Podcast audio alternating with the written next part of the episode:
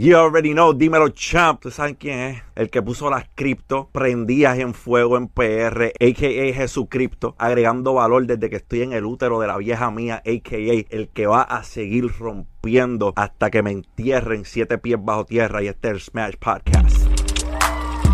Diablo. Duro, qué duro, manera, duro, qué manera de roncar, diablo. Papi, esto es un podcast sumamente especial. Hacho, esto es legendario porque es un, vamos a tocar varios temas que todavía no hemos tocado y yo sé que la gente que está en, en este canal va a poder sacarle el beneficio que de verdad merece. Bueno, ustedes saben que toda la vida uno como productor lo difícil es que fucking lograrlo y hacer dinero y o, o quizás hasta planificar tu vida y o sea, financieramente y tú estés ready y poder mantener mantenerte dentro de esta industria. No es fácil. Tú puedes a, a mejor quizás pegarte, hacer dinero y de momento, boom, se te cae la movie porque no supiste cómo manejar tu dinero. Y en el, y en el día de hoy, pues tenemos un invitado que básicamente pues es un experto en esto. O sea, él se dedica a esto, Corillo. Bienvenido, José Galíndez. Bueno, gracias, bro. Gracias por tenerme aquí. Yo, yo soy como Sócrates, brother. Yo solo sé que no sé nada. Aquí estamos. Yo creo que el poco conocimiento que tenemos en, en estas cosas es porque metimos la pata con cojones. So. La única manera de aprender es esa, cometiendo errores. Por eso es que hay gente que nunca aprende, nunca logran, porque no, no están dispuestos a equivocarse. Yo, mientras más me equivoco, más aprendo. Más aquí aprende. estamos. Ya, algo que estábamos aprendiendo cuando antes de entrar aquí, o sea, a, empezar esto, fue que tú también pasaste por, por esto de la industria de la música. O sea, tú tuviste experiencia. Sí, brother. 17 años comencé, me emancipé, porque no puedes fundar una corporación siendo menor de 21 años en Puerto Rico. No sé si en Estados Unidos es igual, pero me emancipé, brother, para comenzar lo que era el proyecto de la casa isquera. Y wow, muchas historias, muchas historias, muchas guayas. Algo que me apasiona hasta el sol de hoy. Yo creo que, como les estaba diciendo fuera de cámara, la música y el deporte también salvan vidas, brother. Conozco tantas personas que a lo mejor su destino hubiese sido diferente si no hubiese sido por la música. Y este es un arte que no sé por qué a veces rezagamos. Y es bien importante. ¿sabe? Para mí no me cabe en la mente que quieran cerrar, ¿sabe? que quieran cerrar la libre de música o que quieran cerrar instituciones que, que tienen que ver con arte. Porque las pocas que tenemos, mano, si las vamos a cerrar, pues entonces eh, dile al pueblo que lo que tú quieres es que ellos sean empleados por el resto de su vida. Si le vas a quitar los recursos, los pocos recursos que a lo mejor tienen para vivir de arte, pues ya condénalos, terminados de condenar. Es interesante que tú digas eso porque yo estudié en la libre música. O sea, yo soy egresado de la libre de música y la libre de música fue la, o sea, mi base académica, como que en académica me refiero parte musical académica. Porque en verdad, o sea, hay ciertas cosas que en verdad estaban mal dentro de la libre de música y, y siento que pues, obviamente la culpa no la tenemos nosotros los que estudiamos ahí, ni tampoco la tienen los estudiantes y los chamaquitos que están ahí ahora mismo. Ni los maestros tampoco. Ta- Tampoco, es, es el sistema y cómo funciona y, y la administración y todo eso. Pero independientemente de todo eso, mano, yo siento que mi educación a la- en, en la parte musical estuvo muy cabrona. O sea, yo entré a Berkeley, una de las mejores universidades de, de Estados Unidos, y yo entré en segundo año de universidad. Yo revalidé casi todas la- las clases básicas. ¿Por qué disciplina? ¿Qué tocas? O, Yo soy, yo soy saxofonista. Saxofón. Sí, y entré por jazz allá. Duro. Los otros días yo tuve en mi podcast a Rainao.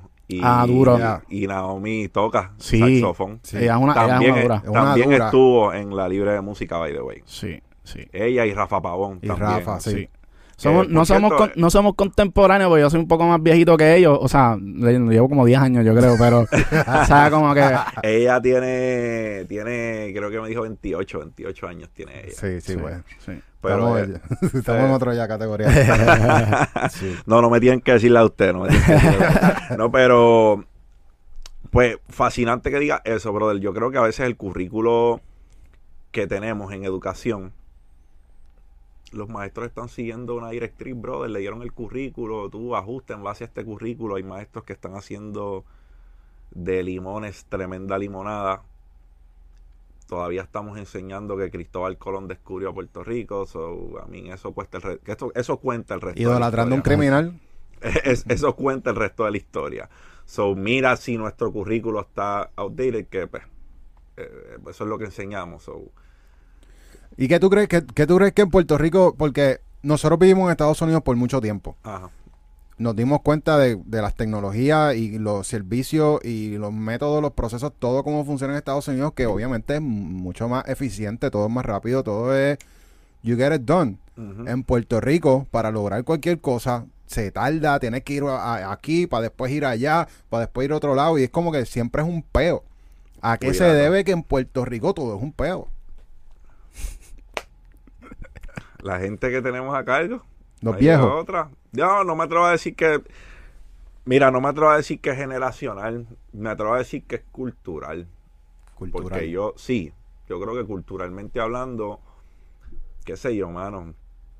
Yo también, yo estuve en el ejército 10 años. Y yo sé lo que es que cuando necesito algo, lo pido y lo tienen ready.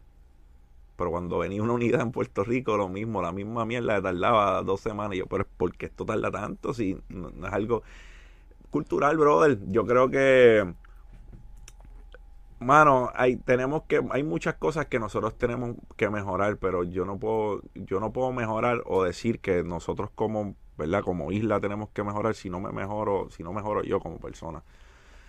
Mucha introspección nos hace falta. Mucha introspección, ponernos en los zapatos a veces de quien le estamos brindando el servicio. Mejores personas al mando. Yo pienso que el, el nivel de escrutinio, bro, el- yo diría que una cantidad abismal de las plazas de nuestro gobierno son ocupadas por licenciados. Y los, y los licenciados son gente brillante. Pero ellos son conocedores de la ley. Entonces, Ya. Cómo pueden ellos saber de administrar. O sea, ca- casi todos nuestros gobernadores han sido, son licenciados de oficio. Sí, cambió todo de momento, porque antes eran ingenieros, doctores, y de momento de un tiempo para acá es como que ah, ahora soy abogado, pues yo soy el más que mea. El secretario de Hacienda, el secretario de Hacienda es CPA. Good. He. Ese, ese chamaco está como Ese que chamaco le mete. Sí, está poniendo should. el día. Se supone. pu- o sea, el, Ya. el secretario de Hacienda, puñeta, mínimo que sea CPA. Sí. Pues yo entiendo que si más personas, o sea, tú la realidad del asunto es que tú estás administrando un país, pues tiene que tener algún background de administración, tiene que saber administrar, porque administra fondos, recursos humanos, brega con personas. Pero yo no soy quien, yo no soy quien manejo eso, pero yo sí pienso que debe tener algún background, algo controversial que diré, uno de los presidentes más odiados en los últimos 20 años puedo decir que fue Donald Trump y fiscalmente hablando no dejó los Estados Unidos en mala posición económica, por el contrario, bajó el desempleo, la tasa de desempleo bajó, había muchas cosas, digo, sin contar la, la- la- la cantidad garrafal de dinero que se imprimió a costa del, del, del COVID. Pero, ¿qué te puedo decir? Para mí, hace falta un background de administración y eso lo vemos en todas las empresas, brother. Ya. Está cabrón, ¿cómo, cómo en Puerto Rico hay tanto talento? El nombre es un Puerto Rico, o sea, hay mucha riqueza en Puerto Rico y, y no es aprovechada al máximo. Todavía seguimos dependiendo de Estados Unidos cuando pudiéramos estar haciendo negocio con otros países. Claro. Digo, hay cosas que lo complican también. Es de cabotaje, Jones Act. Hay que- cosas que o sea, nosotros tenemos que importar. Lo que no- o sea, damos tantas cosas, pero tenemos que importarlas y pagar un impuesto ridículo por ellas. Pero sí, eh, tienes razón. sea, eh, tenemos la capacidad de, como isla, hacer muchas cosas grandes. Y yo creo que eso está probado. Puerto Rico es va, un grano en el, en el mapa y damos gente grande. ¿Tú no sientes que, por ejemplo, eso que tú acabas de decir de que tenemos que importar? Ujú. Puerto Rico se conoce por muchos años que nosotros somos pues, de los mejores exportados, digo mejores, porque obviamente estoy proud de que nosotros estamos rompiendo a nivel mundial con la música. Ya. Este, ¿tú no, ¿tú no crees que el gobierno y en verdad como que la mentalidad de mucha gente, porque todavía siento que la mentalidad de la gente overall no entiende muy bien cómo la música pues podría beneficiar a Puerto Rico también de alguna manera? Ujú.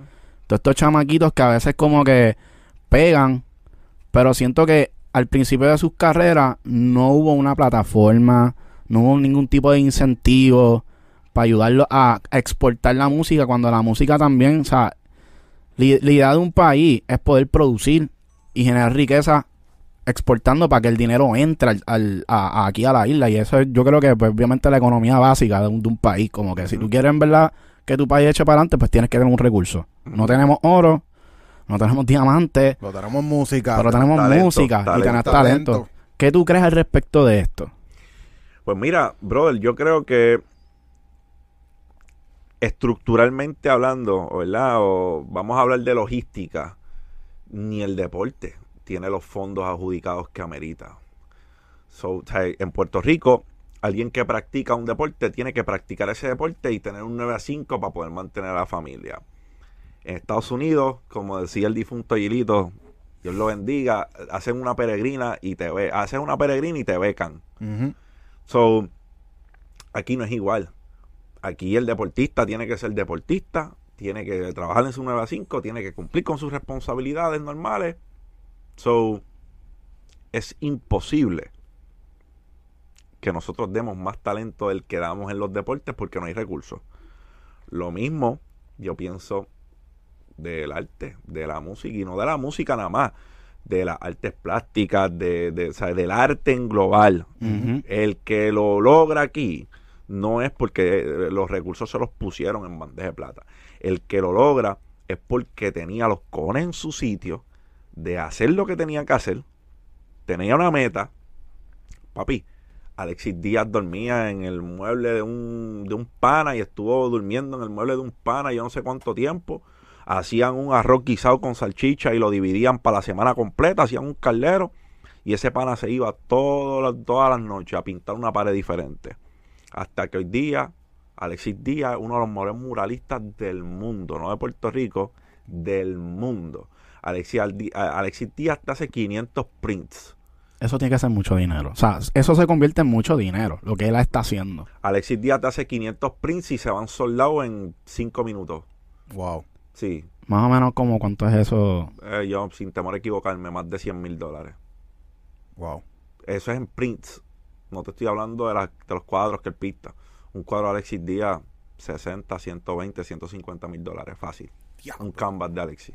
Y qué bueno, qué bueno que los pueda Sí, vender a ese precio. sí, qué sí. bueno. Sí, no, Alexis está muy bien económicamente. Yo lo que pienso es que no es justo que él haya tenido que pasar por eso. Al igual que hay un montón de colegas que tuvieron que pasar por lo mismo de, dormir en un sofá en un estudio, luchando por su sueño, cuando en verdad eran gente sumamente talentosa que como que uno ya de ver el movimiento que estaba pasando back in the days con el reggaetón, que obviamente toda esta gente joció y lo logró eventualmente, pero como que, ya lo mano, está cabrón que, que, que sí se veía que era un movimiento que iba a tener éxito, pero nadie quiso hacer nada al respecto para ayudarlos. Ah, pero todo, yo creo que toda historia de éxito es así. Al principio todo era marginado. La salsa era igual. La salsa era de la calle. La salsa era del Sí. barrio. Y también la marginaron. Hasta el sol de hoy. eh, ¿Verdad? Hay Sí, los viejos, los viejos todavía de- piensan lo mismo. Exacto. Pero lo que te quiero decir es que, mano, yo no, no, no habrían historias de, de éxito si no fuera por adversidad. So, en parte, eso que es necesario también.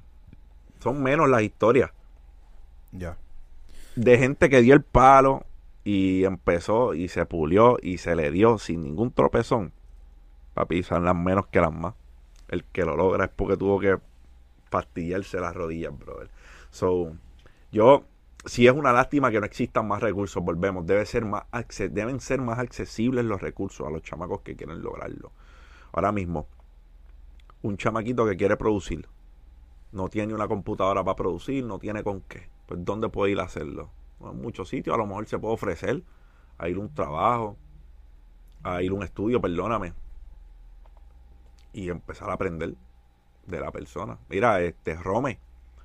Rome al principio lo que sabía era hacer las melodías, montar las melodías en el, en, en el piano, porque él es pianista. Pero hasta ahí, abría el fruity y se trancaba. No sabía cómo diablo yo hago esto. Pero se siguió puliendo, sigue estando al lado de gente. Y mira, terminó al lado de DJ Urba. Y hoy son productores ganadores de Grammy. Y les va muy bien, Sí. les va muy bien. Y están haciendo música cabrona, tienen su propio estilo, su propio color, y está Sí. bien cabrón lo que hacen. Sí. No hay como confundir a los Evo Jedi. O sea, en esa, e- ese valor de marca que ellos tienen eh, está ahí. So, mano, la falta de recursos en ocasiones es un mal necesario.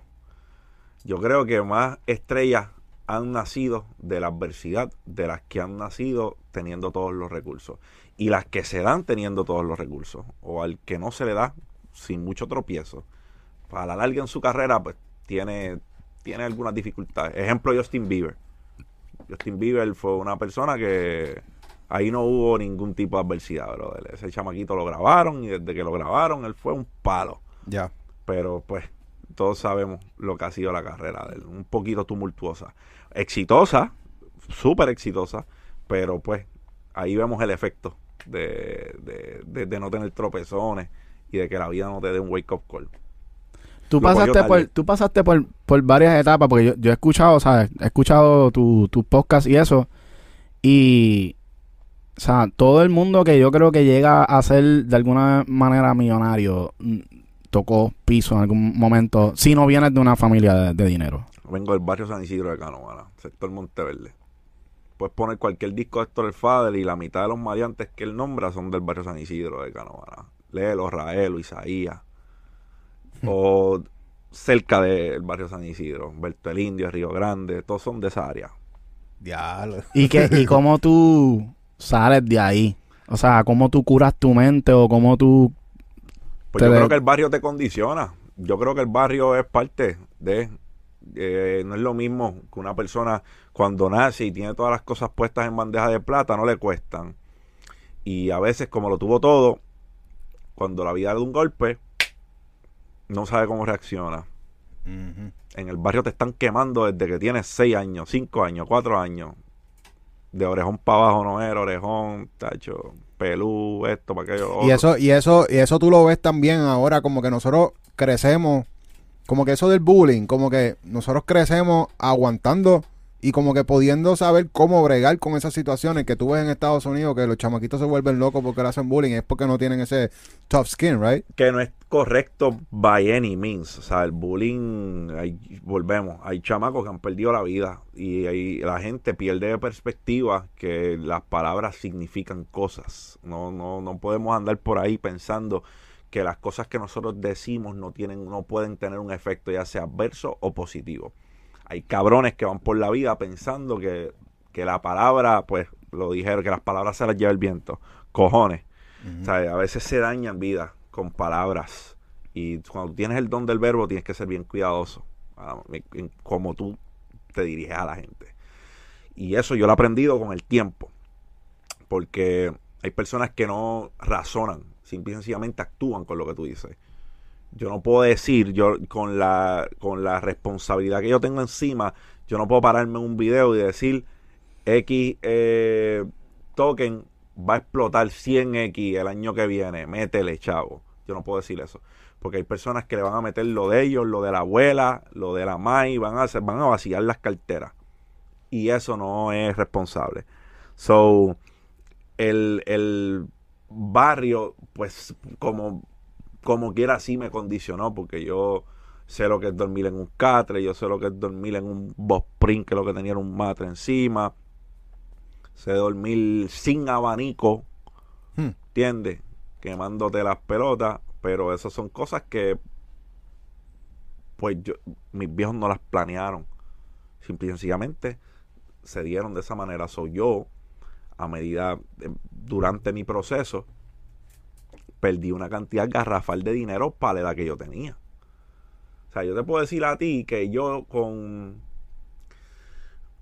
Yo con 22 años, yo con 22 años, ya yo había perdido más de 100 mil dólares. Pero ya tú Holy tenías shit. tanto dinero en ese momento. O sea, tú, tú Sí, llevas esto de, de la finanza, o Sí, sea, porque meterle. yo enlisté con 18 años en el ejército. Ah, el Y dinero tú de guardaste, tú Yo guardaste guardé todos esos- mi bono, todo lo que hice en el ejército. Yo me fui para el ejército para la música. O sea, la razón por la cual yo enlisto es para tener dinero para invertir en música.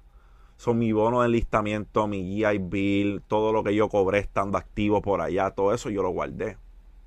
Y tú lo arriesgaste todo. Y lo arriesgué. Y yo era, yo siempre he sido bien, yo, yo siempre he sido bien, bien conservador. O sea, yo siempre he sido bien conservador. Yo, el viejo mío me decía, este no se chupa un limber por no botar el vaso. y pues sí, a veces la gente me dice, diablo, pero con 21, 22 años ya tu papi, porque no me chupa un limber? Yo me ponía unas tenis hasta que botaran la suela, pa. Yo hasta que no me anda para el carajo, estoy descalzo. Si no las cambio, estoy descalzo. Eso es una, eh, yo creo que eso es algo bien común en la gente que tiene dinero. O sea, vemos un Mark Zuckerberg, vemos a Buffett, Warren Buffett, eh, Warren Buffett. Eh, el mismo Steve, Steve Jobs cuando estaba vivo, que eran personas bien minimalistas en, el- en, su vestimenta, en sus carros, en todo lo que usaban. Y Mark Zuckerberg dice que él no se pone, que él tiene camisas negras solamente porque es una decisión menos que él tiene que tomar en su día. Y tú dices, diablo, pero tan, así tan extremista, sí, cabrón, pero es que ese tipo toma cientos de decisiones diariamente. So, de la manera en que él lo ve, una decisión menos que tengo que tomar. Yo simplemente miro la percha, halo la camisa, me la pongo y me fui. Esta gente está en meetings que duran media hora, una hora. Nos fuimos para la Eh, próxima. Un meeting de seis horas, que estamos trancados en una negociación o que O sea, porque hay Mm, decisiones que pueden afectar el- la liquidez de la compañía. Entonces, cuando tú manejas una compañía de 34 billones de dólares, tú no puedes, tú no, tú no puedes disparar de la baqueta. Sí. Hay cientos de familias que dependen de tus decisiones. Eso tú calias con eso. Y yo te puedo decir que ya, como te dije, 21, 22 años, ya había perdido esa cantidad de dinero pero eso no fue suficiente como para desmoralizarme, ¿entiendes? Incluso yo cogí un, yo cogí un préstamo para, para producción de eventos, que cuando tú te comisionas en el ejército, eso fue a los 24 años, de casi 40 mil, de- 30 y pico después de perder lo- los 100 mil dólares. Lo cogí. Y era para producción de eventos. Y me timaron, me estafaron. O sea, había un contrato que me garantizaba a mí mi capital plus un 20% de retorno si no se daban las actividades. Todavía anda por ahí el tipo. Te ¿Qué pasó? Pero espérate. Eh, tú eras productor del evento. Yo era el inversionista. Él era el productor del evento. Él no tenía el capital para los venues. Yo le di el capital. Él me estaba asegurando mi capital por los venues y un 20% aparte, si no se daban. Pero yo estaba coproduciendo ese evento con él. Los eventos. Yo estaba Y coproduciendo. él tenía la licencia. Él tenía la licencia. ¿Y qué pasó ahí? Se Como que, ¿por qué no se puede cobrar ese dinero? Es que, es que son- Litigio, papi, legal. El hombre no tiene de dónde, dónde te da si no hay araña. Te voy a contar, cuando, eh, cuando entramos en litigio, cuando yo digo este hombre hay que cobrarle a los chavos, este, papá, eso era un préstamo que yo hice, un Career Starter Loan de USAA cuando yo me comisioné. Yo tenía 24 años. Y ese dinero, yo lo quería para eso mismo, para invertirlo en algo. Cuando se da lo de estos eventos, yo lo veo en papel bello. 35 por el 20%, se den o no se den, estoy ganando dinero. Cualquiera en papeles hace el negocio. ¿Qué pasa? Esa persona incumple. Simple y sencillamente no se dieron los eventos. Se fue con el capital. Cuando yo le digo al abogado, esto hay que cobrárselo. El abogado me dijo, esto podemos hacerlo por fuera y yo te cobro el 20% de lo que se le cobre o nos vamos para tribunales y me voy por el 33. No te voy a cobrar honorario. Te cobro el 33% de lo que él te paga. Cool. Yo digo, vamos a tratar de solucionarlo por fuera. Se le cobraron como mil dólares de los 35. Y cuando nos vamos al dato, que vamos a vamos para adelante porque por fuera ya no estaba pagando y vamos para tribunal como quiera, hombre no tenía con qué pagar. quiebra. ¿Y qué hizo con los chavos? Todavía yo estoy esperando respuesta. Holy shit. Diablo, mano, qué fuerte. Digo, o sea, no, tú, yo no todavía estoy esperando respuesta, ya los di por perdido hace rato y pues Dios quiera y le hayan, o sea, lo haya utilizado para algo, para bien. Pero él lo que no estaba tomando en consideración era que básicamente un, un, un adulto que se estaba mojando los pies con la realidad de la vida con 24 años, ya tú le estabas timando una cantidad tan significativa. Eso es, un- eso es bien fuerte. ¿Cómo, cómo carajo tú, tú te vas ahora, o sea, de ese momento, Ya ese es el segundo cantazo grande un que cantazo coge. grande? Sí, no, y uno se le quitan las ganas de estar en la música porque ya es tu segundo cantazo. ¿Qué tú hiciste ahí? Eh, ya ahí, brother, yo me quedo con una deuda de 35 mil dólares. No vamos a perderle perspectiva que es un préstamo Ya. que yo cogí. So, yo me quedo con la deuda. Eh, saldo la deuda ¿Cuánto tiempo? como me tardé, brother, como cuatro años en saldarla, tres o cuatro años. Y cogí otro préstamo de Santander para brincar de 15 mil. Para, para brincarle a lo que yo pensaba que era una oportunidad de inversión que se llamaba D9, terminó siendo un Ponzi Scheme. ¿Un qué? Espérate, espérate, espérate. espérate, espérate. D9. Otro, D- otro, D9. otro, otro. O sea, esto fue otra pérdida más. Sí, de 15 mil. Y ese préstamo también tuve que pagarlo. Pero mira, mira lo curioso. Mira lo curioso. Yo pierdo esos 15 mil dólares en una, una red de mercadeo. No era una red de mercadeo, bro. Era un Ponzi scheme. Francis Kim, sí. So, me robaron. Eh, a la semana de yo haber entrado, se cayó. So, Si lo cogieron los federales de seguro y ahí se perdí desaparecieron. A mí me quedaban 6 mil dólares de fondo de emergencia. ¿Y qué pasa? Mediante ese Ponzi Scheme, yo descubro lo que son las finanzas descentralizadas y cripto. La única manera que tú podías entrar a D9 en, el, en aquel entonces, que era 2017, era comprando Bitcoin y enviando ese saldo de Bitcoin a, a- a la cartera de ellos. Entonces, pues con los 15 mil dólares los perdí, pero me quedaban 6 mil de fondo de, de emergencia. Y de manera contraintuitiva, yo invertí lo que me quedaba en Bitcoin. Pero Y fue un resto- riesgo. Fue un riesgo. Pero me salió. Olin. Ay, diablo, cabrón. Sangre Y así fría. fue tu inicio en la, en la cripto. Así Ahí, fue mi inicio en las inversiones. El resto es historia. ¿Qué año fue esto? ¿2012? 2017. 2017. 2017. Esto fue justo antes de que explotara Litecoin, Ethereum, Bitcoin, toda la... 1200 fue mi entrada en Bitcoin. 1200 dólares precio. ¿Y fue- cuánto más o menos shoot up? Como que cuánto porcentaje para arriba. El Bitcoin llegó a estar en 22 mil. 22 mil por ciento. Holy fuck.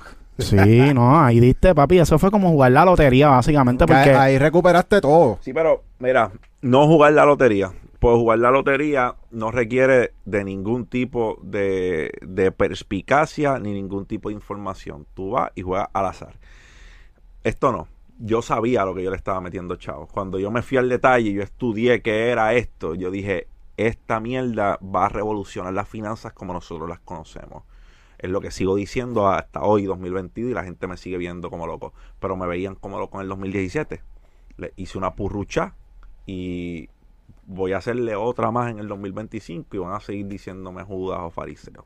Mira, tú sabes algo. espérate, espérate, tiempo, mala mía, mala mía. ¿Cómo que 2025, bro? ¿Qué va a pasar? En el 2025 es el próximo halving cycle de Bitcoin. La distribución, la- lo que se le paga a los mineros, disminuye en un 50%. Ah, porque van a hacer un cambio tecnológico. No, eso pasa cada cuatro años y medio.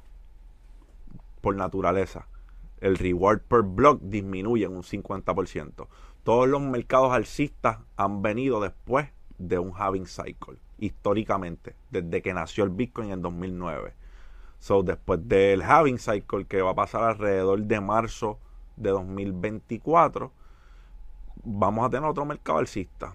Y Bitcoin, sin no me cabe la menor duda, va a estar en más de 100 mil dólares en el 2025. Y por ahí siguen todas las otras monedas en el mercado. ¿Qué tú crees de Estoy, dando todas las gemas del guantelete del infinito para que después vengan a este video dos Ya. años después y digan que no se les dijo un carajo.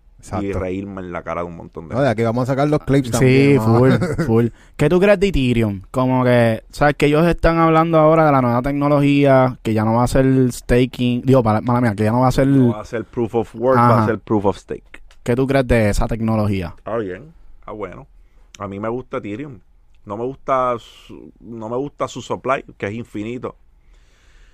No me gusta su eh, no me gusta, no es la mayor de las velocidades para un blockchain, pero es la estampa, ¿sabes? El que el- después de Bitcoin, la única otra alternativa que ven los inversionistas institucionales es Ethereum. Yo tengo ahí stake en el, en el Ethereum 2. Do- 2.0, Ya, super. En verdad es una mierda lo que tengo, porque bajo, de- después que bajo me siento como mierda, pero nada, No, no, estamos no, ahí. Esto es long term. Long term. Long term game, papá. Ya. Tranquilo. ¿Qué tú crees de, de los NFTs? Ahora que, que, o sea, como que el Bitcoin está sólido, entre comillas, Ajá. este, pero ya estamos viendo que los NFTs, o sea, se están solidificando poco a poco, son un poco más, más como que ya no se, ya se está acabando el hype. Este es el hype de que todo el mundo es revender y la ilusión de lo nuevo, qué sé yo, ya es como que un poco más, más, más como que estandarizado, yo diría. El 90% de los proyectos de NFT van a desaparecer. El 90%. Eso es sencillo. Solo los proyectos que otorguen a la comunidad algún tipo de utilidad son los que van a sobrevivir. El resto se va para el carajo. Los monos con gorra y los perritos con bigote, esa pendeja, eso no hay break. Ahora bien, ¿qué es lo interesante de los NFTs? Lo interesante de los NFTs es las ramificaciones que pueden tener en el resto de los mercados como los conocemos. Este es un podcast que se habla de música. Ejemplo, pues un NFT bien importante para la industria musical. Ahora mismo podemos ver que el Web 3.0 facilita el proceso de distribución de regalías, por así decirlo. Podemos establecer en un contrato que vamos a lanzar un álbum vía NFT. Y a todo el que colaboró le toca X por ciento. So, de repente no estás detrás de ninguna publicadora, no estás detrás de nadie para colectar tu dinero. Dinero va directo a esas carteras. Va directo. So, eliminamos el, el hombre del medio, ¿cierto? Número dos, le damos al fanático algo para que pueda conectar con el artista. Se siente que tiene algo de ese artista. No tiene que ser un álbum. Pueden ser fotos que se tomen en un concierto. Pueden ser clips. ¿Has visto NBA Top Shots? ¿Sabes que son NFTs de clips de NBA, verdad? Lo mismo se puede hacer con un concierto. Concierto de Bad Bunny, por ejemplo. Bad Bunny tiene un concierto en PR que lo van a televisar en algunos locales, ¿verdad? Clips de ese concierto para el que no le dio la gana ir o para el que quiere coleccionar algo y tener esa memoria ahí. Estos son como cartas, brother, de colección, pero también acceso, bro, el acceso al artista. Bad Bunny dice, mira, yo no quiero hacer un meet and greet en lo que me reste vida. A los únicos que yo le voy a dar un meet and greet son a los holders de mi NFT. Y sabes que lo que voy a lanzar son 100 a nivel global. 100 NFTs nada más. A nivel global. No me importa de dónde son los que los compren. Pero van a ser 100. Y los meet and greets van a ser exclusivos para ellos. Hmm. Y arrancamos en... Arrancamos en 25 mil pesos cada uno. ¿Y qué tú crees de lo de la fila de Bad Bunny? Que, que ahora está todo el mundo, después que hizo fila, hay reventa. ¿Tú crees que esto de los NFTs puede ser también una herramienta como para ayudar para esto? Que, Pues claro, el NFT, yo le he dicho, papi, yo estoy cansado de decirlo. Yo he estado como en cinco podcasts que he dicho al dueño de tiquetera, al- a la administración del Coliseo de Puerto Rico, que están perdiendo dinero al no hacer NFTs del venue y darle privilegios a los NFT holders para que puedan comprar ahora mismo. Ejemplo, en todos los eventos. Esto es un fenómeno nuevo. Para mí que esto es un fenómeno que sucede después de la pandemia. Yo creo que la gente estuvo comiéndose un cable tanto tiempo en la pandemia que ahora están papi que hasta... sí, papi, Lucecita Benítez, el live eh, desde el Choliseo se llena. So, ¿qué pasa? Brother, cuando vamos al detalle, cuando vamos al detalle, estas personas se están matando por los boletos de primera fila, bro. Y los VIPs, la gente, eso es lo primero que se está vendiendo. ¿Qué tal si tú le das un privilegio a los holders de entrar media hora, 45 minutos, una hora antes que el resto del mundo? A que ellos compren los boletos que ellos quieren y una preferencia. Ese NFT tú lo vendes en un huevo, tú lo vendes en 500, en 1000, en 1500. ¿Por qué? Porque van a tener un derecho entrar antes que el resto de la población. Ahí tienen una liquidez que no están capturando garrafal. Yo me atrevo a decir que esta gente no han capitalizado en más de medio millón de dólares porque no quieren. Nada más haciendo NFTs. Esa es una. Otra. Estos son NFTs para tener acceso a la compra de boletos tradicional. ¿Qué tal si la compra de boletos ya no, la tradicional como la conocemos, no existe? son NFTs. Ahí tú te aseguras de dos cosas. El mercado secundario, la reventa de estos boletos, como productor de eventos, tú no te ganas nada. Fulano la compró en 125, lo quiere vender en 500, él se ganó lo que se ganó. Y a ti te toca nada, cero. Y estamos claros, no hay, a no hay a Bad Bunny no hacen falta, a ellos no les hace falta dinero, ellos están súper bien. Pero sigue siendo una tajada del bizcocho que estás dejando en la mesa. Y ahora acaba de salir una noticia que timaron a unas muchachas con boletos del concierto de Bad Bunny, que le vendieron unos boletos fake. Eso es algo que no pasa con el NFT. Porque el. NFT está estampado en el blockchain y la validación es para la persona que tiene NFT. Punto. Tú no le puedes tirar un screenshot a un NFT. El NFT está estampado. Tú eres dueño de algo en el blockchain. Ahora mismo tú serías dueño de esa taquilla única y exclusivamente en el blockchain y eso nadie puede usurparlo. Exacto, que se supone que en la vida real eso se, se convierte en como que voy para el Chori, compro el NFT en persona para evitar que venga alguien de Estados Unidos y porque eh, yo me imagino que por eso fue que lo hizo, que, que hizo que, que hiciera la fila. Porque ya estábamos a un nivel de que la gente de Estados Unidos estaba via- estaba comprando las taquillas por allá y venían todo el fin de semana y en verdad se llenaba de americanos esto aquí, mitad americanos y mitad puertorriqueños para venir al concierto de Bad Bunny. Yo digo, quizás Bueno, pero es que si, pero si eso lo hacen en los juegos de básquet, que vienen los de Bayamón y compran todas las taquillas para el juego de Guaynabo, imagínate que me entiendes. por eso, por eso, para el concierto de Bad Bunny, para controlar, pues vienen los tienen que ir en persona. Ahora, fuiste, compraste tu NFT, lo tengo. Es como yo, como yo voy a un, a un, a un parque, o sea, como que a- al Chori, yo enseño mi cartera del el Tu- wallet. Tu, NFT está en tu wallet. Aquí hay dos startups que están bregando con, que ya están hechos, que son validación de NFTs. Ya que tú te comunicas con ellos, los contratas, van a tu venue y ellos se encargan de validar los NFTs. Es como si tuvieses empleados trabajando para ti, validando los boletos, es lo mismo. El boleto lo cogen, lo escanean y dale el próximo. Pues tendrías lo mismo, pero gente validando los NFTs. Ya. Eso está cabrón. Sí, yo siento que eso es...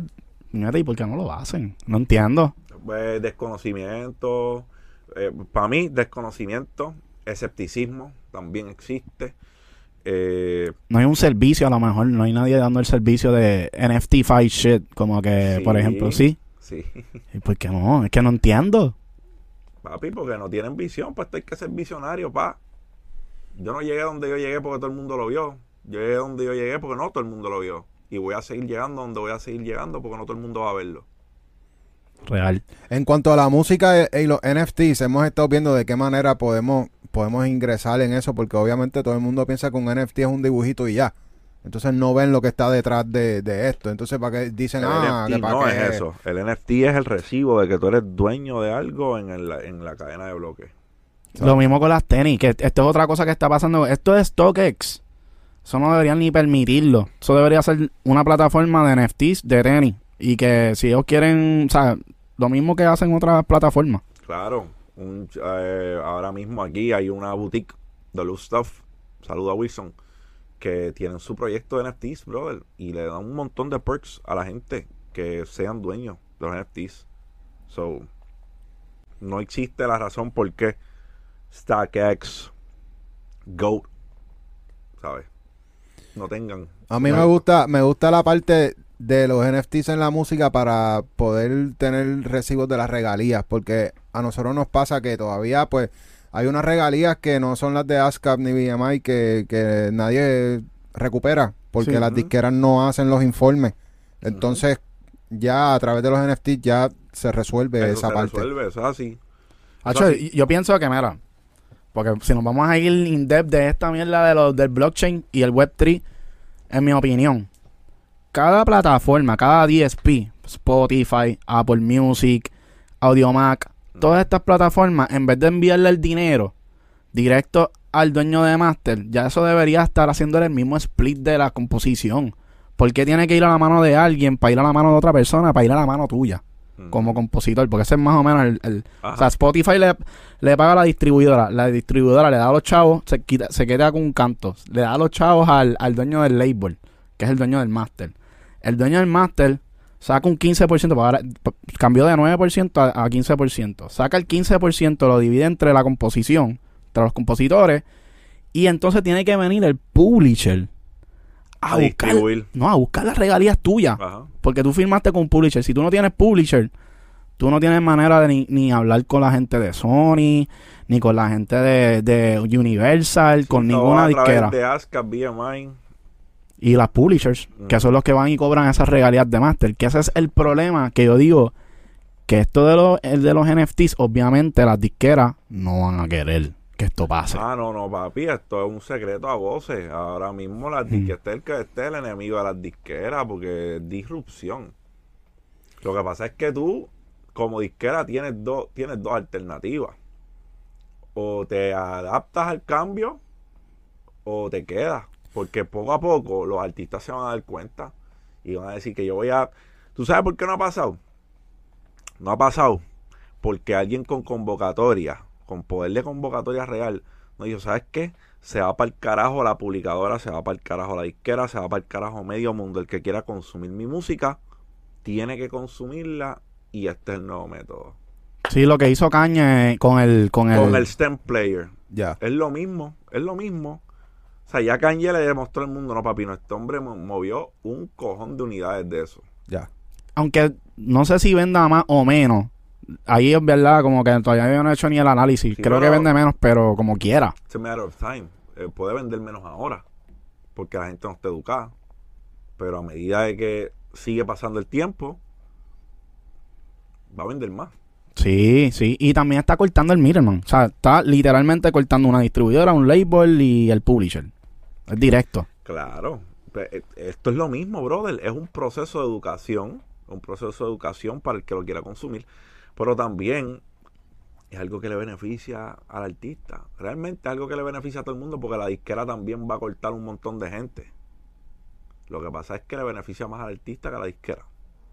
Y yo pienso que también es una manera del artista poder tener su propia comunidad y, y, y a través de eso pues puede llegarle directo a su gente y no depender de que Instagram le enseñe al 10% de, su, de sus seguidores, ¿me entiendes?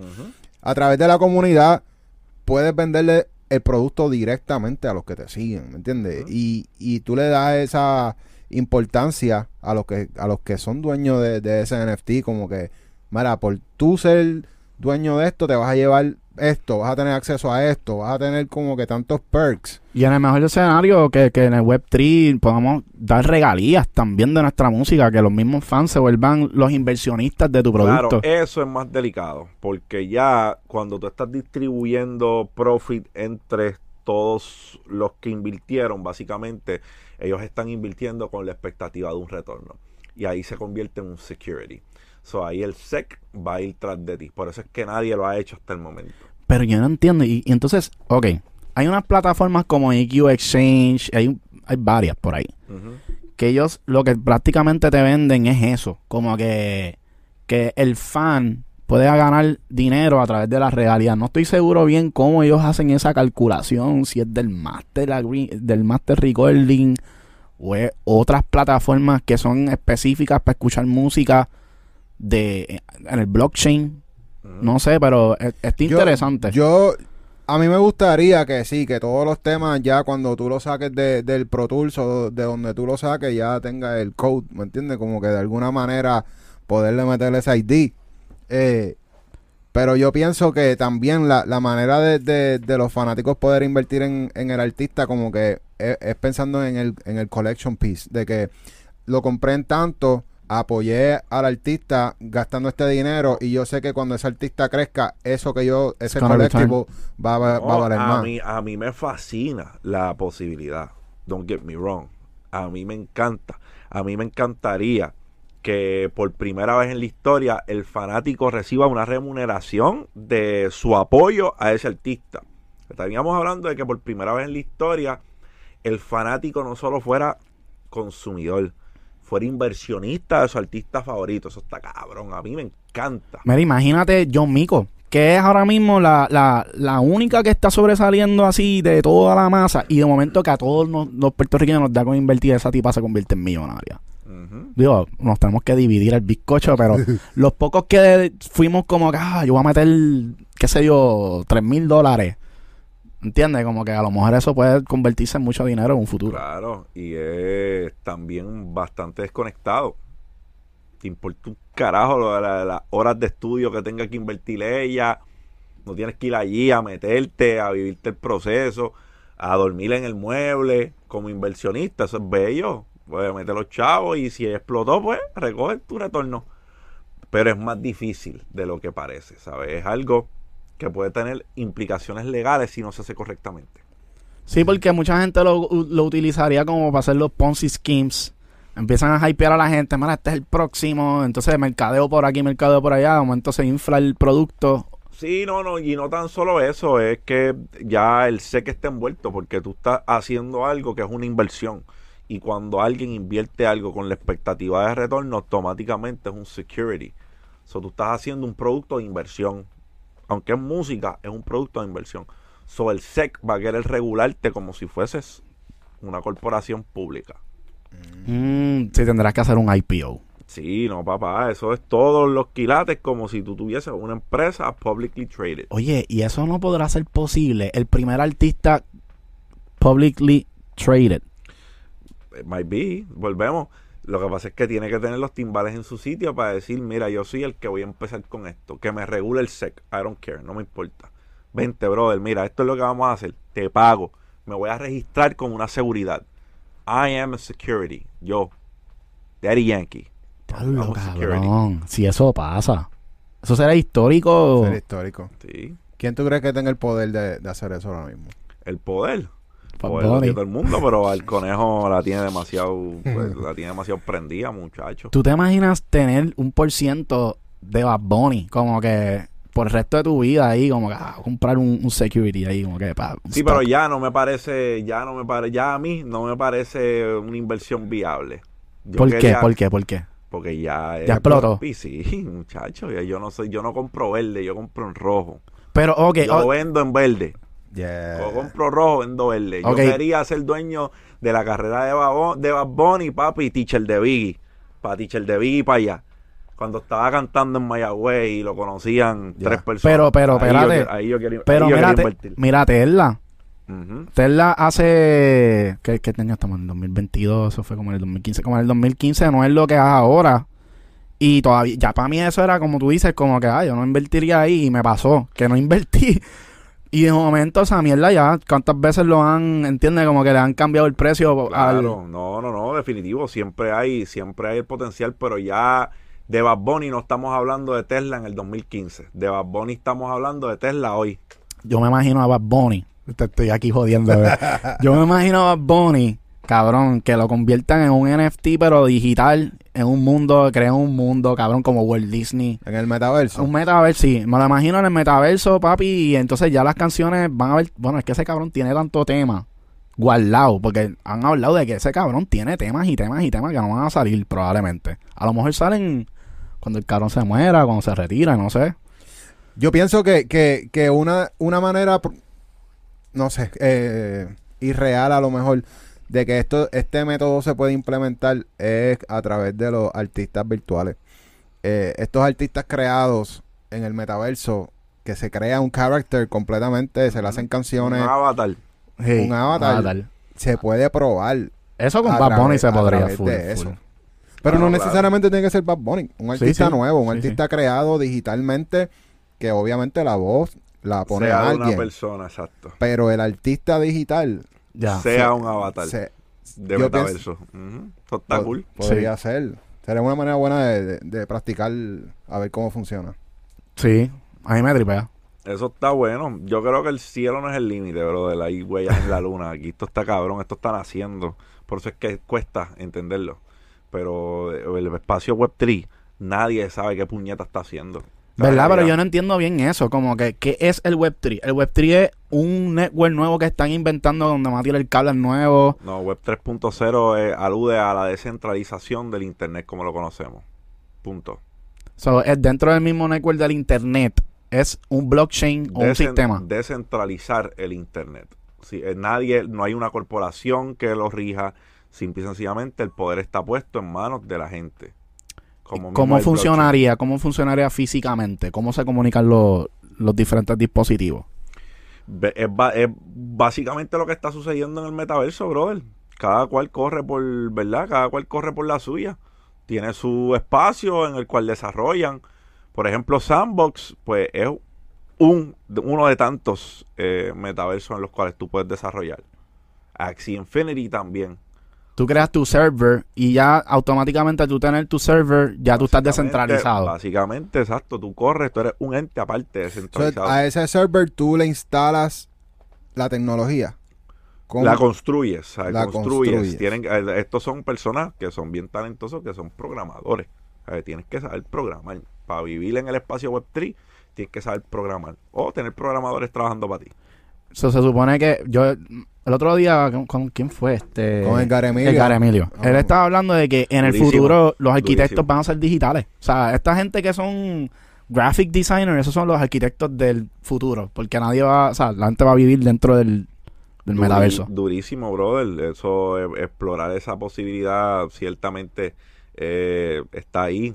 Shout out a Edgar Emilio, mano. Edgar Emilio y fue uno de los primeros de arrancar con una pedra en el metaverso, con uno Sí. de sus proyectos.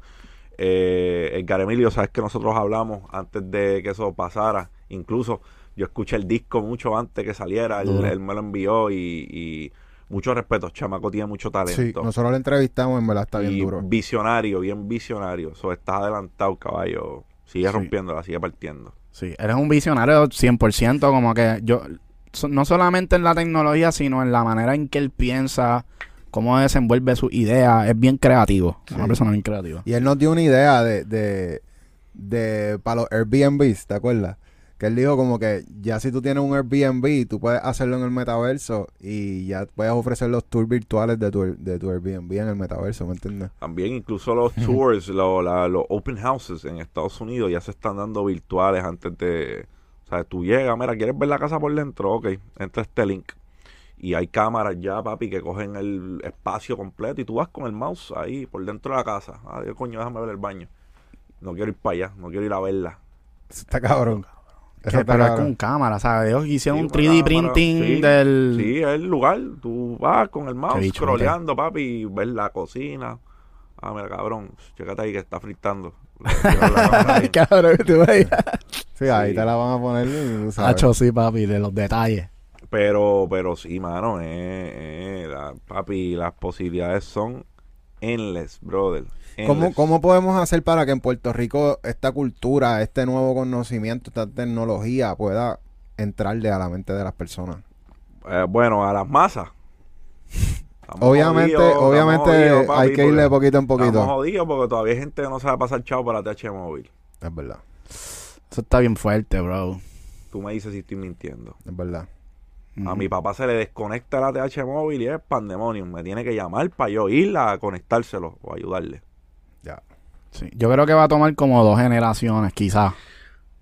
Va a tomar lo mismo que va a tomar probablemente tener un partido distinto en el poder. Ay, no, cabrón, no digas eso. Eso, sí, como Sí, faltan dos elecciones. Yo, te, yo te diría que como en más. dos elecciones más, Sí. esto es verdad, yo no soy no- de política, no soy el, el- no soy el tipo. A mí la única política que me interesa es la política que, que controla, que regula lo que yo tengo que tributarle al Estado.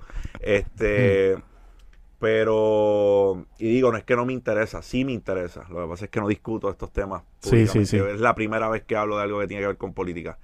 Eh, pero volviendo, a- volviendo al tema, sí, yo pienso que estamos como a dos elecciones más, o máximo tres elecciones, de ver un partido que no sea uno de los que ya conocemos. Cuando los viejos ya. No existan. bro. No, no, en verdad, en verdad, Yo sí. creo yo creo, es que no soy yo, es que ya se ha visto, eh, se ha visto en la urna, eh, los porcentajes hablan, ¿no? Esto no es, ya en las últimas dos elecciones se ha estado viendo el cambio. Ya. Eso es verdad, sí. Sí, ya sí. hemos yo, visto. yo pienso que si los partidos independientes, los partidos, ¿verdad? Fuera de lo que nosotros conocemos como un partido tradicional, ejemplo, eh, el PNP, el PPD y el PIB, si los partidos independientes, incluyendo el partido, el partido independentista, empiezan a pensar como un solo ente y se unen con las piezas que tienen dentro de sus organizaciones, las probabilidades de que puedan dar un palo son mayores. Eso está duro. Yo no sé, yo no sé, yo pienso que con lo que ha estado pasando últimamente, eh, como que las cosas están, el pueblo está despertando y se están dando cuenta del de, el abuso que tiene el gobierno contra el pueblo. y, y- y pienso que va a haber un cambio pronto. Eh, todo empezó con lo de Ricky. E- ese, ese momento cuando sacaron al gobernador, pues yo pienso que fue Es bien gene- Es importante. generacional, es bien generacional. Yo creo que el cambio que estamos viendo, ah, eh, les encanta hablar de la generación de cristal, pero la generación de cristal ha hecho varios statements de las cosas que no van a aguantar. Y, y pues, cabe destacar que, que este ha sido uno de ellos. Este ha sido uno de, los- de esos statements. Ya. Y con todo lo que está pasando también de las playas, siento que eso como que ese awareness ayuda a que poco a poco se vaya creando también un movimiento. Claro, y personas que están dispuestos a asumir portavocía de estos problemas que son reales. Ya. Eh, hay p- personas que, que, que han asumido. Tenemos un Eliezer Molina que donde quiera que haya una playa y no está haciendo las cosas como él, el hombre le cae y te forma el verdadero revolú. Y lo que me gusta de él es que lo está haciendo educando. Que, que es algo que yo sé que en tu Un tipo plataforma. brillantísimo, Sí. Eliezer Tu plataforma se encarga de educar, al igual que la de nosotros. Nosotros nos encargamos de educar y Eliezer está haciendo eso también. Él está educando al pueblo. Sí, definitivo. Yo pienso que, pues, mano, eh, el, el- hay personas, mira, tu identidad con el dinero, desde mi punto de vista, tú la desarrollas en base a lo que ves. So, si en tu casa tu mamá y tu papá son botaratas y tú no, y tú no estás intrigado genuinamente por saber cómo tú debes bregar con el dinero, tu identidad con el dinero va a ser desarrollada en base a lo que estás viendo. So, eso es algo que nosotros resolvemos con educación y con autoeducación. Los chamaquitos de hoy día no le están parando bola y se están instruyendo. A mí me han parado chamaquitos de 14 y de 15 años. Yo veo tus videos, yo, yo, yo quiero invertir 15 años, 14 años. Están despertando. Lo que pasa es que va a tomar tiempo. So, respondiendo a tu pregunta, para que la masa entienda este concepto, yo te diría que 10, 15, 10, 15 y cuidado sí 20 años. Para que la masa entienda. Pero eso es bueno. Eso me da tiempo a mí a capitalizar. en lo que ellos entienden, yo sigo haciendo lo propio. Claro, claro, sí, ¿no? sí, y sí, y sí. es una oportunidad para ti también como que educar, ¿sabes? Como que eso es una satisfacción. Uno sentirse que Claro. es parte de, de algo y ayudar a crecer a la gente. Papi, yo creo que ese es mi propósito. Mi propósito es sumar. Mi propósito es sumar. Cuando yo, de tantas cosas que yo criticaba o me dolían del ejército, yo tengo que decir que cuando yo me quité del ejército, caí como que en un mini estado de shock y sentía como que un vacío y que algo me faltaba.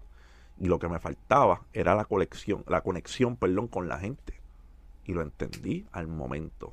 Puñeta, a mí lo que me hace falta es conectar con la gente. Y empecé a hacer contenido. ¿En Esa- qué momento esa fue, tu- esa fue la razón para tú 2018. empezar. Para empezar el No, contenido. 2018. Ujú. Ok, ok. Y eso fue en el momento que tú diste el palo. O sea, con lo de las criptos. Di uno momentáneo. Ahí fue mi primer, mi, o sea, mi primer, mi primera bolsita que yo dije, coño, esto es posible. Fue en el 2017 slash 18. El segundo, pues fue en el 2021. ¿Tuviste algún tropiezo después de eso? Ah, seguro, claro, muchacho. Yo tengo tropiezos todos los días. Yo todos los días invierto en cosas que no debo invertir. Pero eso trata el proceso. O sea, mi proceso va consono con las cosas que se logran. Tú tenías una pasión por la música. Ah, la Y sigo es- teniendo. Y, ok, la tienes. La sigo teniendo, sí. Y te ves regresando, retomando esa, esa oportunidad que tú estabas buscando de, de entrar a la música, manejar. No es el momento ahora mismo. Ahora mismo mm, toda mi energía está puesta en crear abundancia generacional para los que vienen detrás de mí. Ya yo, gracias a Dios, no me preocupo de mis deudas. Mis deudas yo no puedo, no dar un tajo hasta que estire la pata. Y, y todas mis deudas están cubiertas, que son bien pocas. So, yo llevo el estilo de vida que me da la gana y estamos bien. Ahora, esa no es mi misión. Mi misión es mi hijo y los hijos de él. Y probablemente los hijos de los hijos. Que cuando yo me muera, ellos tengan un legado. So, ahora mismo, yo estoy sumergido en ese proceso. hazme esta pregunta a lo mejor 10 años de hoy. Y probablemente, probablemente no, sé que el, mi net worth va a ser 15 o 20 veces lo que es el día de hoy. Y ahí puede que pues me estorbe el, el- el dinero y pues ya esa misión haya mermado bastante porque ya voy a estar bien adelantado con ella. Y tengo que verlo de esa manera porque la música es riesgosa. ¿Entiendes? Tengo dos opciones. Si lo veo como un negocio, me estoy engañando al principio. Porque un negocio requiere de número uno, intercambiar algún bien por dinero. Y muchas veces una propuesta, una propuesta musical, estás intercambiando un bien intangible por cero dólares con cero centavos. Si no, preguntar a todos los artistas independientes que no se han buscado un bellón de Spotify. A ver si yo estoy mintiendo. So, a lo mejor montan su bandita y hacen su show por ahí. Pero cuando un inversionista invierte 100 mil, no invierte 100 mil para 102 mil pesos. 2 mil pesos no es ganancia. Claro. Al nivel de riesgo. ¿Entiendes? Ya. So, yo tengo dos maneras de verlo. Puedo verlo como un negocio, estaría siendo, eh, estaría siendo un poco iluso. Si es para desarrollar un nuevo talento, no es lo mismo que me digan, papi, este hombre que ya está establecido, córrelo. Pues ya a los 20 son otros. El John Paso, el John Paso, lo que le llaman el John Claro, Paso. mira, dale un John pasito ahí porque estamos flojos de liquidez. Ah, pues ya esos son otros 20 pesos.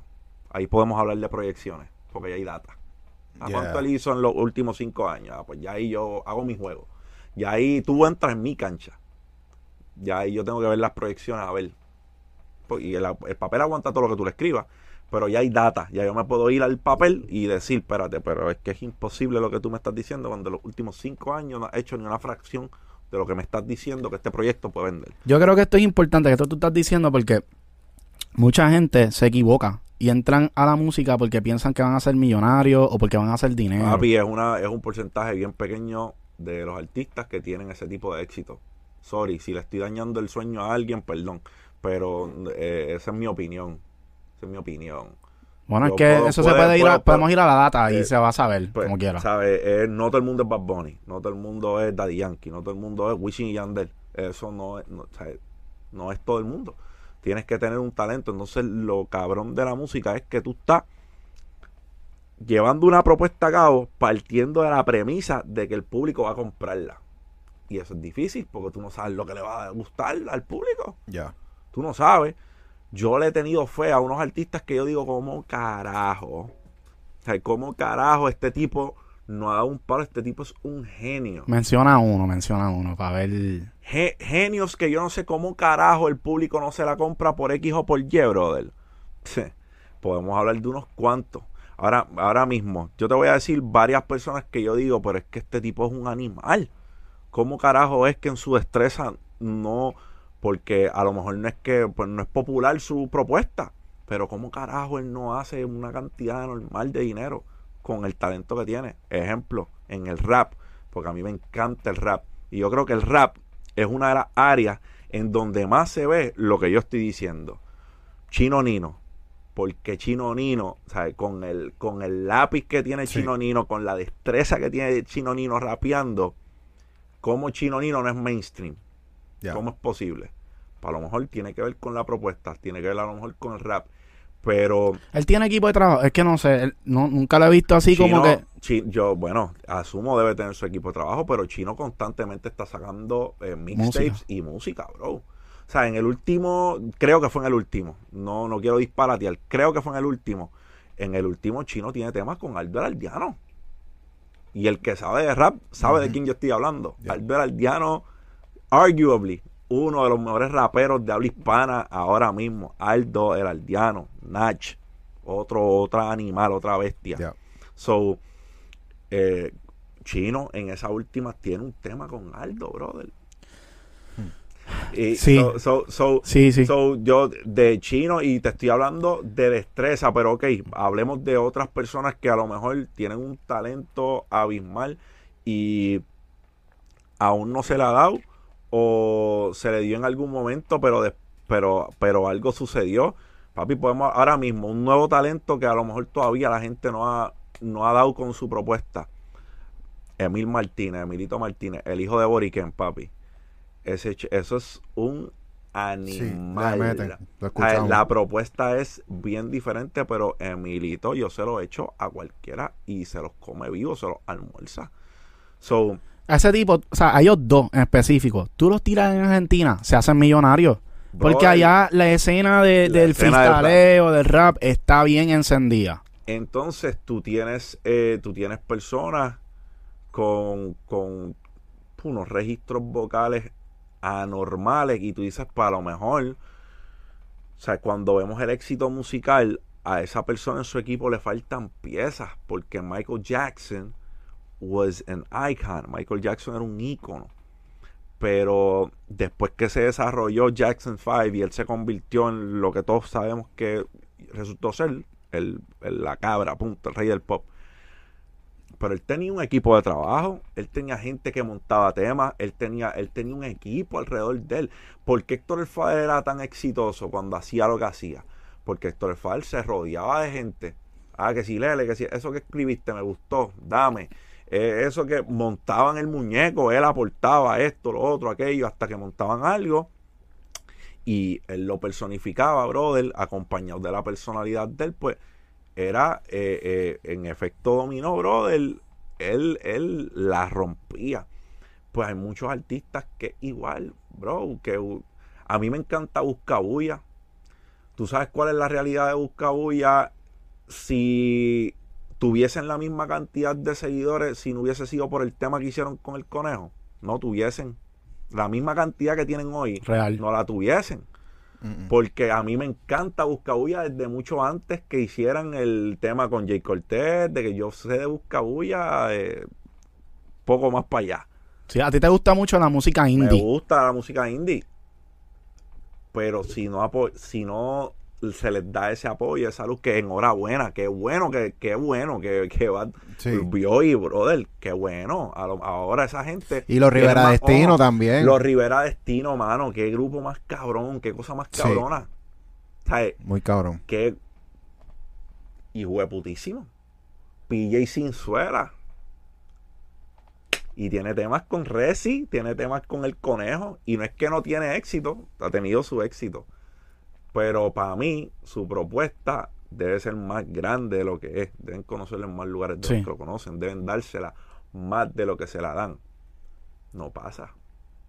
Talentoso, talentoso. Hay, pues pueden haber, pueden haber factores por los cuales no. Tienes ahora, tienes a John Chimmy que está bien prendido. Esa es la próxima cara del, Sí. la próxima cara del trap y del drill. John Chimmy. Sí. Y ahí no, ahí no podemos decir que el tipo vino con un andamiaje de, de mercadeo como lo tuvo Bad Bunny ni nada. Esto es papi. real. Desde Lloren, de Lloren para el mundo. Con un palabreo mezclado de Puerto Rico con slang de Estados Sí. Unidos, lo coge y lo mezcla. Sí. Es un animal. Es un animal. Y es tan distinto lo que hace y lo tiene tan mangado. Grábalo por ahí. Ese es el próximo que la va a dar. Digo que ya está pegado, pero lo que te estoy hablando es que ese, ese va a ser grande, brother. Sí. Ese va a ser Sí, grande. a mí me gusta, me gusta mucho la propuesta y como tú lo dices, porque él cogió el concepto de, de, de tu como que la jerga americana, como lo dicen La allá mangó, afuera. La mangó y la y- dice. La Sí. mangó y la dice, pero la dice y se nota que es de, de aquí, ¿sabes? Él domina el inglés, pero se nota que es de Puerto Rico. Sí, Sí. Entonces, por los códigos. Sí, entonces es una mezcla, es distinto. Eso, ese se va a pegar, se va a pegar.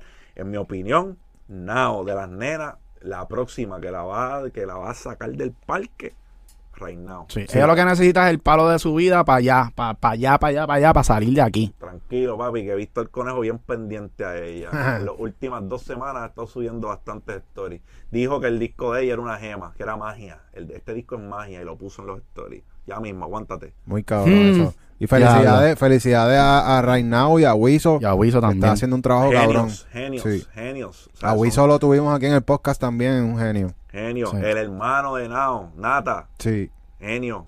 Son genios, brother, haciendo música. Y volvemos, una poca exposición. Es lo que, eso es lo que a mí me duele. Que a veces estos talentos tan cabrones no se les da la ejemplo. Pues a mí me encanta dar ejemplo. Villano, la villana. Shout Sí. out. Ya. Bizarrap, un visa fue lo que hizo falta. Y se cogió como 300 mil seguidores en lo que Ese se John un- Paso estuvo es un John Paso de En verdad. lo que se pela un guineo. Hacho, y para mí que ese es mi favorito de los, de los Bizarraps. Sí, le metió cabrón. Sí, yo, yo digo top 5. Para mí. El de Residente también estuvo cabrón. Pasa es que el de Residente fue un bacho, fue, un Funeral. Un funeral ahí, cabrón. Pero, pero sí, sí, brother. Tú sabes que a mí me sorprendió mucho. Nosotros fuimos el otro día para los premios Juventud. Mano, y me dio una lástima, cabrón. Con Balvin. Con Balvin. ¿Qué, ¿Qué hicieron? Impresionante, bro. ¿Lo bucharon o algo así, no? No- La gente no reacciona. callada, La gente Sí. callada. Todo el mundo, ¡guau! A los demás, cuando salió Balvin, Todo el mundo callado. la cara de él era como que súper deprimido, como que... Brother, ah, yo te voy a decir algo. Qué bueno estos podcasts. Esto yo no lo puedo hablar en ningún otro lado. Nada más aquí, qué bueno. Eh, porque me siento que esto es una conversación duro. Brother, yo pienso.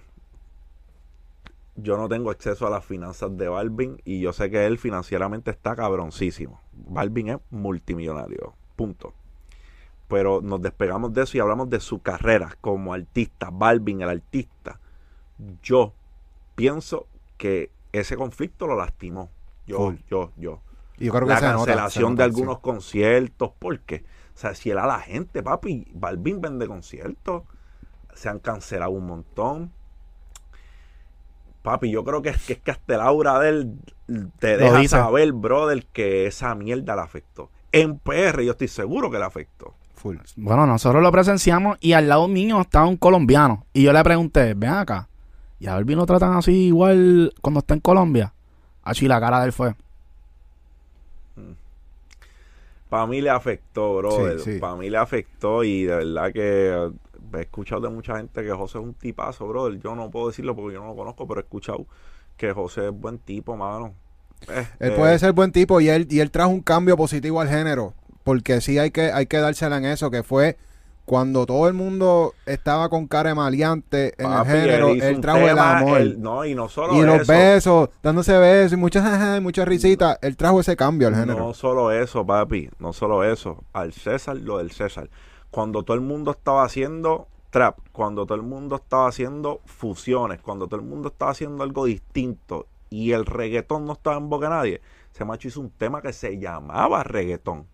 Sí, Ujú. Sí, sí, sí. sí. Se hizo un reggaetón y se llamaba reggaetón, ¿sabes? Y, y le rindió tributo a la gente, ¿sabes? DJ Blas. So, pa- o sea, él hizo, hizo cosas por, por, por, por el género con el poder de convocatoria que tenía. Pero de ahora, de la manera que, que Residente lo desenmascaró, No, también estuvo como que. Tacho, eso está fuerte, de verdad está fuerte. Estuvo Ahí, fuerte. No me paro ahí. Pero estuvo bien fuerte, mano. Eh, de verdad, yo la escuché. Y cuando yo la escuché, yo dije, chacho, olvídate eso. Para el carajo albañil que acabó la mezcla. Sí. De verdad. Es que yo creo que el error, el error fue. El error fue como que no tomar como responsabilidad de lo primero que pasó, que fue lo de los Grammy. No sé si te acuerdas que. Claro, el Que- boicoteó. Ajá, el que boicoteó. Pero el, el pues, para mí, se debió, digo, aquí nadie, te- ¿verdad? Pongan por ahí el clip de tú hablas como si estuviese ahí, tú hablas como si tú estabas ahí, pero por lo que contó Resi, mano, sí, de verdad, de verdad, verá, y esto lo digo, esto lo digo para los negocios, para las relaciones interpersonales, para las relaciones con tu pareja, para la relación con tu hijo. Si tú das palabra de algo, cumple con tu cabrona palabra.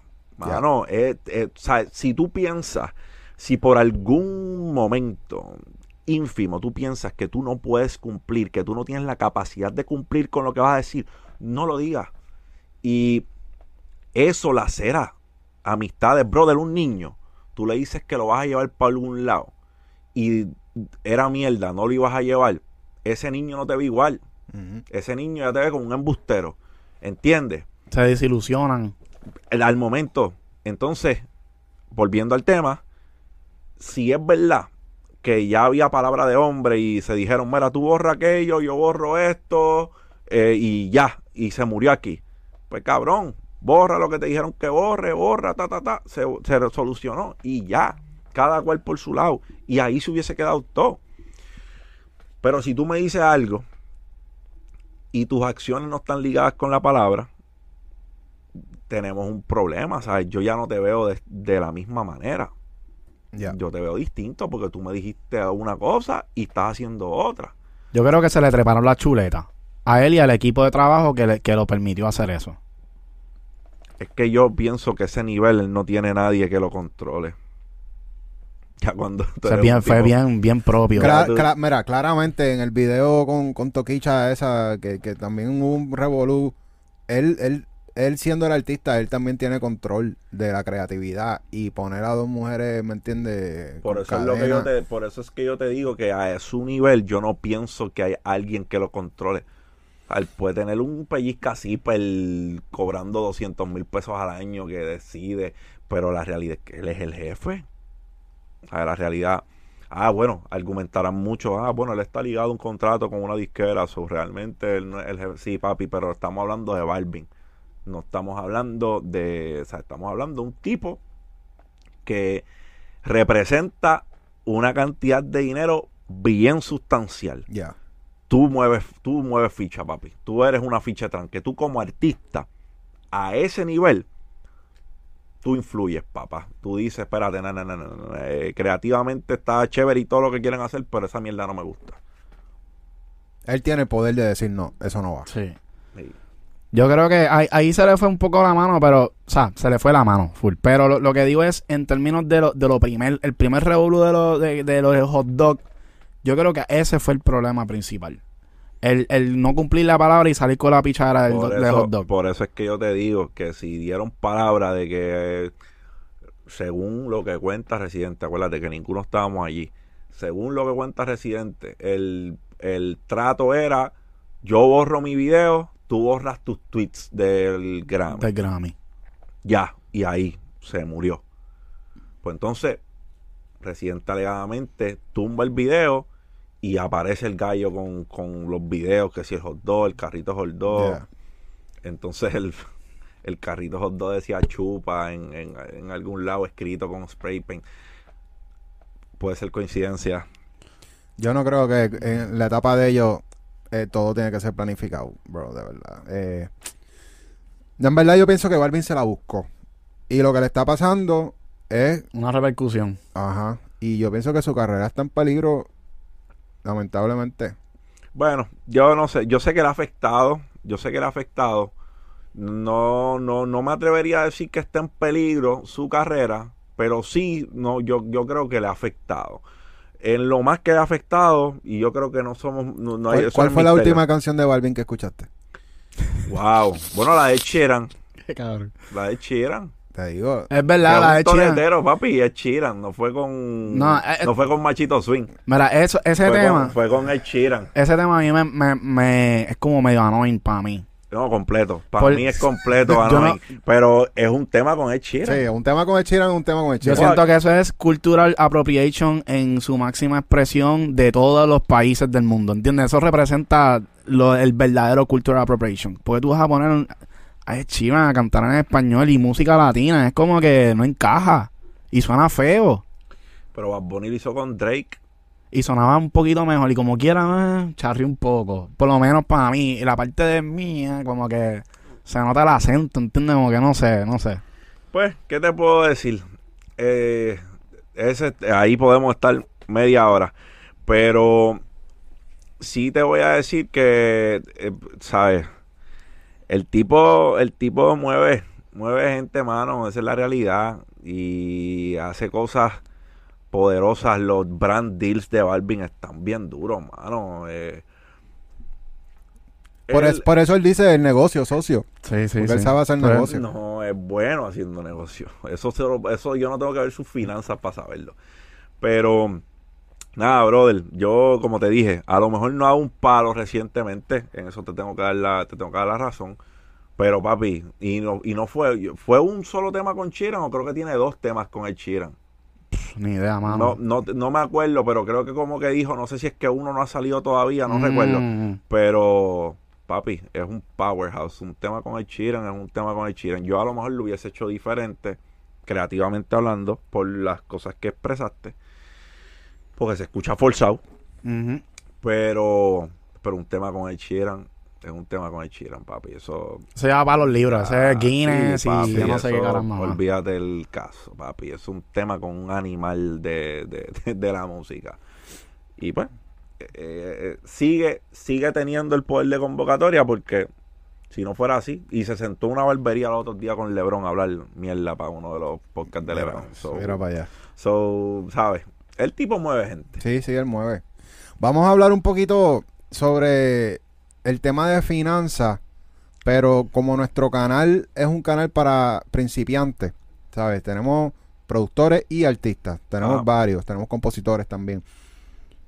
Para, para poder más o menos ellos tener una guía, como que en qué deben invertir al principio de su carrera, ya que tú tienes experiencia también en la industria de la música, ¿me entiendes? Como que a lo mejor una guía, como que cómo ellos pueden empezar a dividirse eso, el gasto empezando desde las horas de estudio, ¿me entiendes? Como que hay, hay algún método que ellos puedan ir usando. Esto es para artistas o para chamacos que ya están haciendo dinero de la música. No, No. no, están haciendo dinero para nada. No Está- están haciendo no dinero. están haciendo Ok, dinero. Primero, reducción de gastos. La, la, la- o sea, esa es la, la, la primera. Hay que reducir gastos. Porque a veces no lo analizamos y cuando vamos al dato, papi, diablo que yo tengo, cuando yo sumo, resto y multiplico, tengo 200 pesos en suscripciones que yo ni veo. ¿Cuándo fue la última vez que puse una cabrona serie de Netflix? Ni me acuerdo. HCO. Ah, diablo, todavía esos cabrones me están cobrando de gimnasio. O sea, a veces no nos hemos ido al dato de las cuentas y estás pagando un chorro de mierdas que no utilizas. Corta los gastos. Primero. Segundo, tienes que buscar una fuente de ingreso porque si no, ¿cómo vamos a pagar por la música número uno? Y número dos, ¿cómo vamos a vivir? Si ya tienes un trabajo, busca una segunda fuente de ingreso o yo siempre digo que soy fanático de los trabajos que remuneran tu esfuerzo, no tus horas. Consíguete un trabajo en venta, vende carros, vende casas, Vende anuncios para el podcast de Smash. Sí. Vende, sí, vende, vende y que remuneren tu esfuerzo, no tu hora. Porque eso te va a dar un retorno, te va a dar un margen mayor.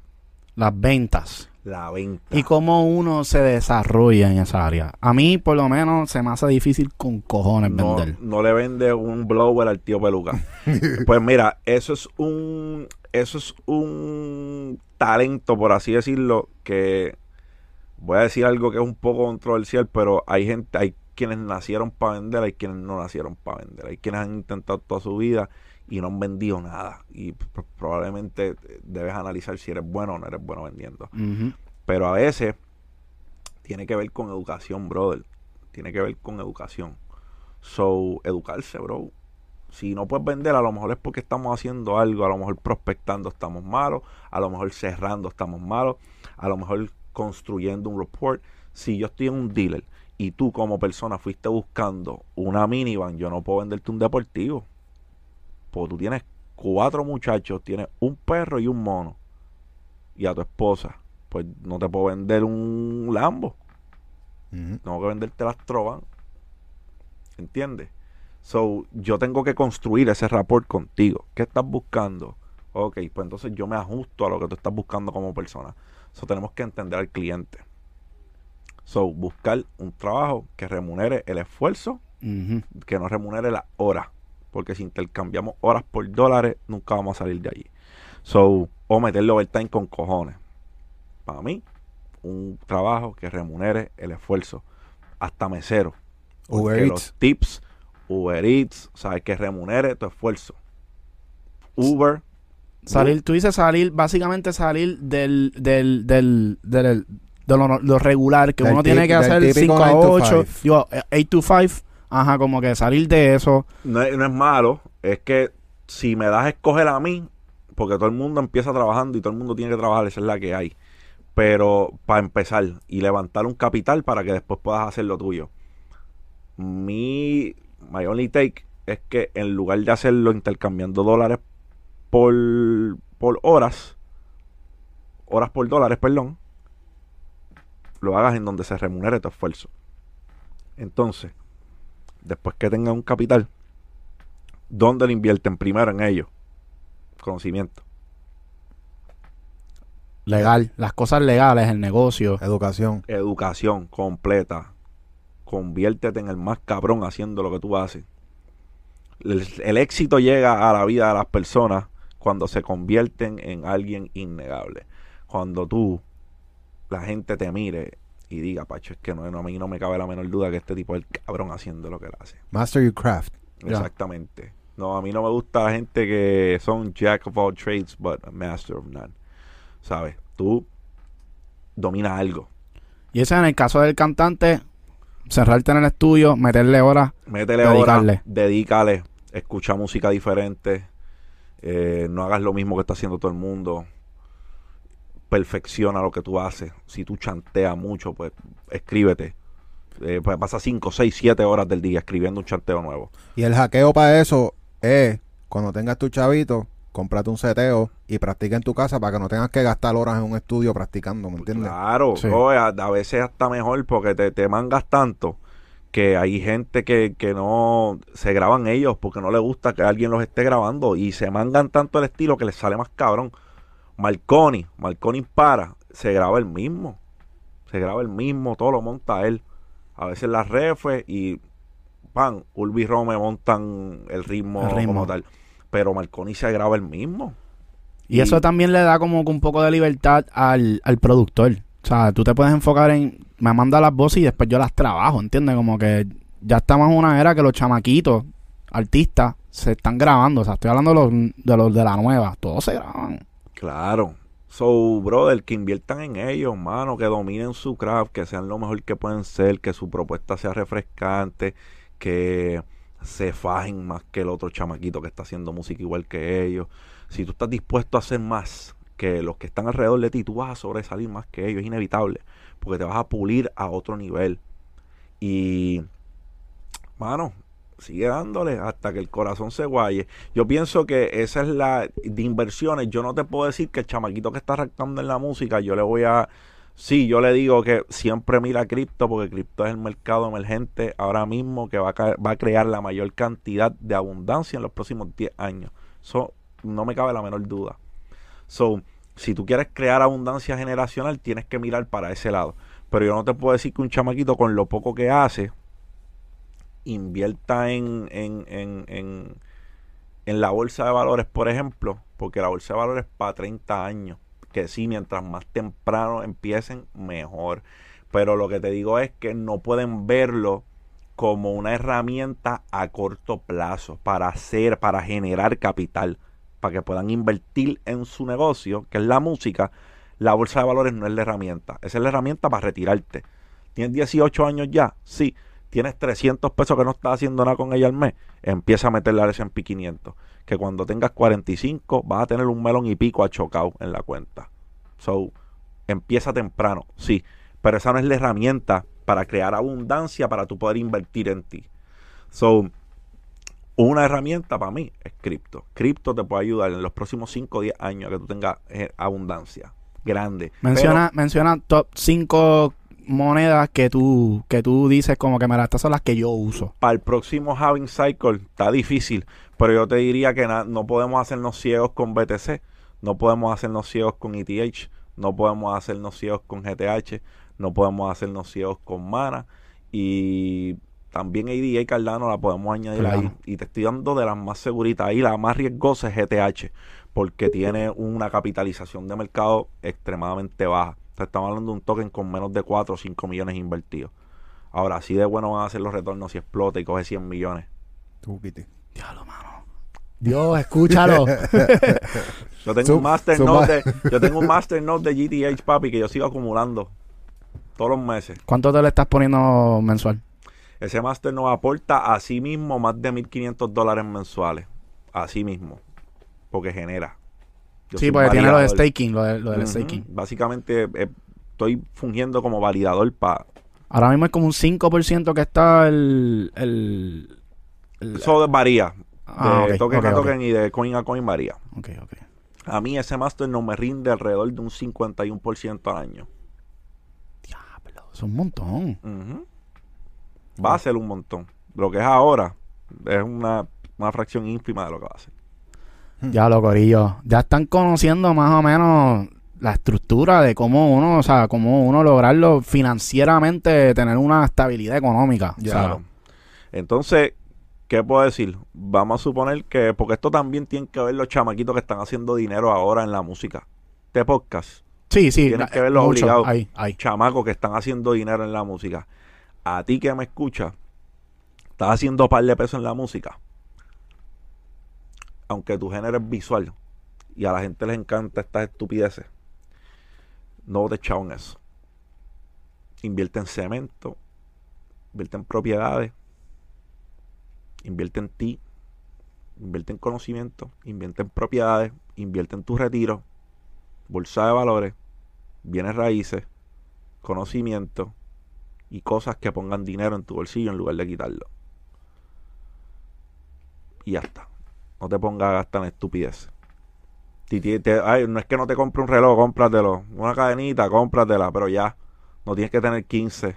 ¿Entiendes?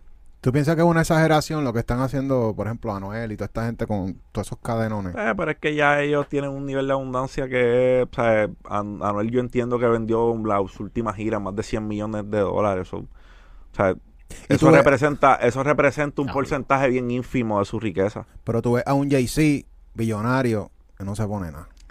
Por eso es que es billonario. Y por eso es que pocos de los que tenemos acá van a ser billonarios. Osuna va a ser billonario, si no lo es ya. O billonario no creo que sea todavía, pero sí, no me cabe la menor duda que en, algún momento puede lograrlo porque Osuna es un inversionista innato, una persona que invierte. Otro que no me cabe la menor duda que en algún momento pueda llegar a ser billonario es Nicky Jam. Porque tiene una mentalidad de inversionista bien agresiva. Él está en el real estate. Hace poco vi que Real estaba. estate, restaurantes, eh, eh, hospitalidad, o sea, él está en un montón de negocios. Duro. Bueno, Corillo, ya tú sabes. es eh, dueño del 70% de su carrera como artista, eso importa. Eso está duro. Él es dueño del 70%. Solamente le paga al dueño de Industria Inc. 30% y el resto es de él. Él es dueño de toda su música. Él es dueño de todo su negocio, todos sus máster. Uh, El que no Taquiti. sepa, la verdadera Taquiti, torta. Ahí, ahí sí está la hay- verdadera torta. Sí. Anuel también. Por eso es que Anuel ha eh, despegado, despegó tan rápido. Porque es independiente. ¿Entiendes? A él le, distribuye, le podrá distribuir Orchard o whatever. Pero él es el dueño de sus máster. Él solamente comparte distribución. Ya. Y de seguro un partnership o algo así que tiene. Pero volvemos. Él es dueño de sus máster. Por eso es que han evolucionado tan rápido. Esa es la clave. Ser el dueño Esa de es la clave. Ser el ser dueño, dueño sí, máster. sí, sí, ser el dueño de tu música. Lo que pasa es que no es fácil, pero pueden, acuérdense. Russ, si usted no sabe quién es Russ, un artista de Estados Unidos se llama Russ, él es el dueño de toda su música. Ese chamaco, él hace como dos años estuvo en los artistas con más dinero en la lista de Forbes. Y a lo mejor es un artista que tú dices, pero es que yo no he escuchado tanto de este tipo. ¿Quién es este tipo? Búscalo Ujú. Que tiene buena música, tiene colaboraciones con gente durísima, tiene una propuesta súper cabrona, pero lo más cabrón es que es dueño de sus máster. Él hace lo que le da la gana. Los otros días dijo que le metió un millón de pesos a, a un tema. Ya. Entre video y jodienda, pan, yo le metí un millón. Y dijo, la importancia de ser dueño de lo mío es que yo no tengo que lidiar nada con nadie. Un gasto, ah, ¿cuánto se van? 20, dale, pues para abajo, que yo soy el que los pongo. So, él es dueño de su música. Y para el que no lo sepa, Ross ha llenado Staples Center. O sea, este no es un tipo de... Este tipo mete 20 mil personas en un estadio. Y la gente lo jodía mucho. Papi, no es el más que tiene. No, no, se, no se ofusquen el número, que los números mienten. Y él se graba solo también. Se No, graba. papi, is there really... No, no, no, te, te voy a decir más. Is There Really a Wolf, que es uno de los discos más exitosos de Russ, se grabó, se produjo y se escribió. Todos los temas, solo. Mira para allá. El disco completo, él se escribió, él se grabó, él se produjo. So, coge 100% del máster. 100%, coge del 100%, de la del composición. 100%. Eso está cabrón. Por eso- está haciendo un dinero de Por eso es que evolucionó exagerado. tanto. Ya a este punto, pues a lo mejor no, sabe, si quiere que Scott Storch, Scott Storch le haga un beat, pues voy para donde Scott. Sí, sí, ahí Si tiene que invertir. Timberland- sí, claro, si quiero que Timberland me haga algo, pero él ya está en otro nivel, está buscando otros sonidos, él está buscando experimentar. Pero cuán importante fue que ese cabrón, el, el disco más importante con múltiples discos de platino en su carrera, que es The Really Wolf, para mí, su mejor disco, él se grabó, él se compuso y él se hizo la pista. Ese macho se jaltó, Se. Sí. se jaltó. todo es de él. Y lo más, y lo otro que es interesante es que yo sigo al, a Edgar Esteves, que es el, el, el film, el que le hace los videos. Y él está diciendo que es la única persona que le ha pagado a tiempo sus videos. O sea, le da el, el depósito y le paga el mismo día. ¡Pap! Pues porque por lo mismo que estamos hablando, porque a veces no es que el- no es que la disquera no tiene los chavos, es que eso lo tiene que clirear tanto, cabrón, un gasto tiene que clirearlo fulano, y llévaselo a Vengano, y llévaselo a Perencejo, y eso lo tiene que clirear, o sea, es, es tanto hurdle por el que tienen que pasar, que eso, adila- eso dilata los procesos, inevitablemente dilata los procesos. Pero él es el jefe, él es el dueño de todo. So, Él Sí. dice, papi, ¿cuánto es que te debo? Toma un cheque ahora, vete. So, Y ya era. Sí. no, no, el sí. tipo está hackeado. Está hackeado. Está Y él, y él habla mucho, deberían seguirlo en las redes, Corillo, porque él habla mucho de su proceso. Sí. Ese es un brain, papi. Ross es Sí. cerebrazo. No, y, y siento que la, o sea, de todo lo que hemos hablado, como que esa mentalidad de Ross resume todo, porque él Papi, no Ross estaba tuvo- poniéndole dinero, era es simplemente orgánico. Él hizo su propia Ross- estrategia de Ross mercadeo. tuvo un tiempo que estaba subiendo un tema semanal a SoundCloud. Un tema semanal. Un cojón. Ya. Esa es la. Sí. Son un cojón de temas. O sea, un tema semanal. Un tema todas las semanas subía a SoundCloud de él. Para darle música nueva. ¿Cuánto fue? nuevo. Yo creo que hizo como 200 temas corridos, ¿verdad? Algo así fue que Algo- hizo. eh, fue algo ridículo, Sí. brother. O sea, este tipo es el- la definición de que el que quiere puede. Obviamente, hay talento. O sea, este tipo es súper talentoso en todo eso lo que hablamos. Entonces, Ross es un talento distinto porque él chantea, pero puede cantar también. O sea, él chantea, pero puede cantar y te puede hacer pistas. Y entonces, o sea, es, brother, que para el que no sabe, Bad Bunny es igual. Bad Bunny hace pistas, Bad Bunny se graba. o sea, estos fenómenos no se dan todos los días. Este tipo es completo por todos lados. Pero es un buen ejemplo de lo que puede pasar con la carrera de un artista talentoso que se adueña de su carrera. Ya. Y es genuino también, es una persona bien genuina, igual que Bad Bunny, que son personas que tú, tú los ves en cámara y no están tratando ni de aparentar, simplemente están ahí quiqueando contigo, siendo real. Otro que me encanta, súper talentoso, es uno de mis raperos favoritos. una- uno de mis raperos es Joyner Lucas. Joyner. Lucas es un animal y es la misma historia de que él es dueño de lo de él. Él no tiene una disquera, él es dueño de lo de él. Ahora, Joyner no hace pistas, pero es dueño de su música. so, Ya. suficiente, bro. Y este es otro tipo que es bien talentoso. Joyner Lucas es un storyteller. Y a mí la gente que hace storytelling me ha hecho cautiva mi, mi, mi, mi- mi atención, pero del saque. Ya. Muy cabrón, Corillo. En verdad podríamos seguir hablando aquí por horas y horas y horas. Sí, Full, no, full, no. full, full, full. Nada, después le hacemos una parte 2. Una parte 2 sería cabrona. Tenemos que hacer un día, no sé, algún brainstorming de algo, como que algún diagrama, algo explicativo para todo el corillo, tú sabes, como que, que están buscando esta manera de, de, de comenzar a hacer su modelo de negocio como artista. Eso estaría cabrón. Sí, se puede hacer un budgeting tool también, mano. Sí. Algo que te ayude, que tú digas, mira, este porcentaje va para mercadeo, este, este porcentaje va para pagarle al, al, ¿verdad? al productor. Si es un work for hire, pues fine. Pero si no es un work for hire, pues está difícil cuando eres un artista Sí, nuevo, porque cuando eres un artista nuevo, eh, ¿qué regalías van a esperar ellos? Ellos no van a trabajar por nada. Ellos te van a pedir par de pesos por la pista. O tienes que hacer budget para eso. Eh, pero sí, podemos hacer algo, podemos hacer un cheat sheet ahí para que lo tengan y, Sí. y- y sepan Sí. cómo hacer budget cuando eres un artista independiente. Ahí Duro, está, Corillo. Ahí está, ahí está, ahí está. Bueno, ya saben que tienen que suscribirse, darle like, comentar, eh, spamear el, el IG del para de, de Galinde. Así que, Corillo, si quieren más información sobre cómo, ¿verdad?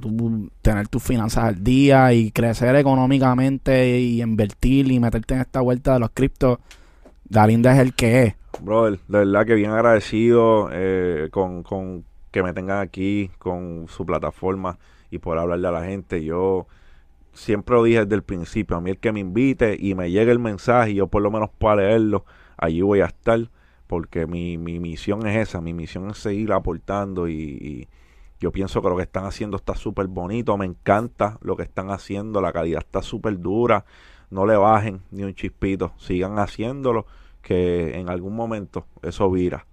So, gracias, gra- de verdad, gracias por tenerme aquí. Para mí es un honor. Igual para nosotros es un honor. Muchas gracias a ti por decir presente. Y desde el primer mensaje que te envié, no se tardó ni, ni yo creo que fue rápido que me Hacho, sí. contestaste. Cuando lo vi, bro, el rápido que Sí, lo vi, te contesté. Sí, sí, Y, y en verdad te agradecemos verdad, por darnos tu tiempo, por eh, también ayudarnos a nosotros a entender un poco mejor toda esta vuelta de los NFT. Seguro. Sí. Estamos Así aquí, que estamos aquí, estamos estamos aquí. activos. Vamos para encima.